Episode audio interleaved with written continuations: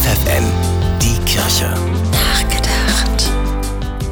Der reichste Mensch der Welt kauft Twitter, Tesla-Chef Elon Musk, für 44 Milliarden Dollar. Viele Menschen macht das wütend oder besorgt. Sie rechnen vor, was man mit 44 Milliarden sonst erreichen könnte, für den Artenschutz oder gegen den Welthunger. Sie warnen davor, dass Donald Trump wieder auf Twitter zugelassen werden könnte.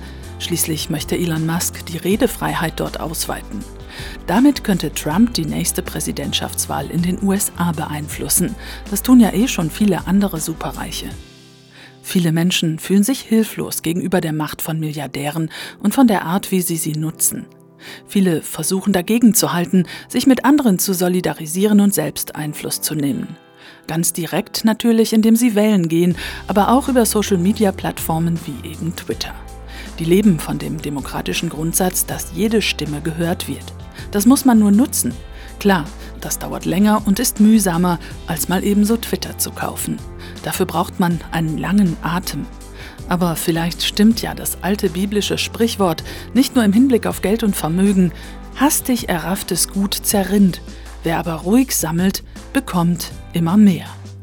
Ruth Beerbohm, FFN Kirchenredaktion.